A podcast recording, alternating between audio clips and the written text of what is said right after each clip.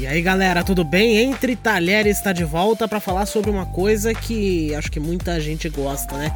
Comida japonesa, febre que virou aqui no Brasil a comida japonesa, muita gente aproveita. O número de restaurantes que existem por aí é imenso também. E hoje a gente vai falar um pouquinho sobre esse tema com o chefe Rafael Portes do Noma Sushi em São Paulo. Rafael, muito obrigado pela presença. O, o Rafael, comentei mais cedo, né, que a febre nacional da comida japonesa parece que não passa passa nunca, né? Por que será, hein? Eu acredito muito que, que hoje a comida japonesa vai, vai muito além do daquele sushi tradicional. E sim, os chefes, os restaurantes, eles estão cada vez mais se reinventando, fazendo releitura de pratos tradicionais para que a procura do, da, da comida da culinária japonesa seja cada vez maior esteja cada vez mais em evidência. Muita gente, e eu me incluo nisso, nem sabe o nome dos pratos direito. Vamos tentar então fazer um cara crachá aí na história? Sashimi é só o corte do peixe.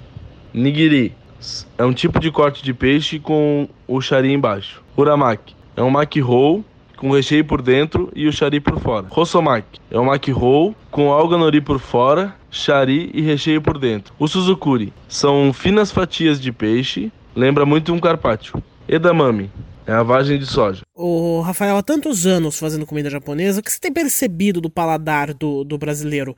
Aqueles sabores com cream cheese, coisas que não são lá muito comuns no Japão, por exemplo, ainda dominam os pedidos? O que dá para perceber claramente é que as pessoas estão buscando cada vez mais novidades, é, experimentar, novos sabores, é, principalmente experimentar iguarias. Hoje o Uramaki Philadelphia, que é aquele tradicional de cream cheese salmão, é, é um dos pratos que menos sai no meu restaurante. Eu, particularmente, prefiro sempre substituir o cream cheese por algo mais saudável, por exemplo, o abacate.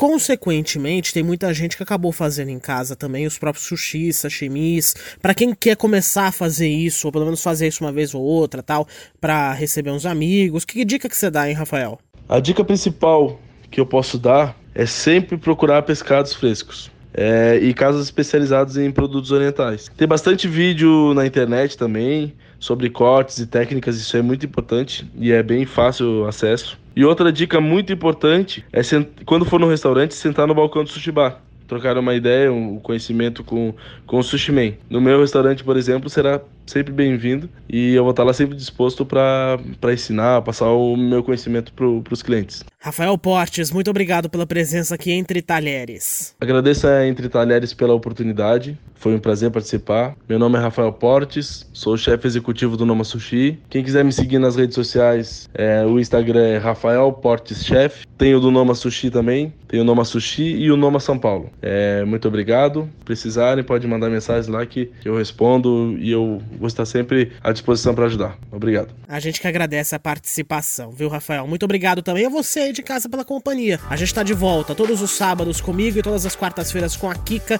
trazendo um pouquinho mais da gastronomia e dicas para você também poder fazer algumas coisas em casa. Você sabe, nós estamos nas redes sociais, podcast Entre Talheres, também no YouTube, tá? Você pode procurar lá o Entre Talheres. Obrigado pela companhia e até mais, gente. Tchau.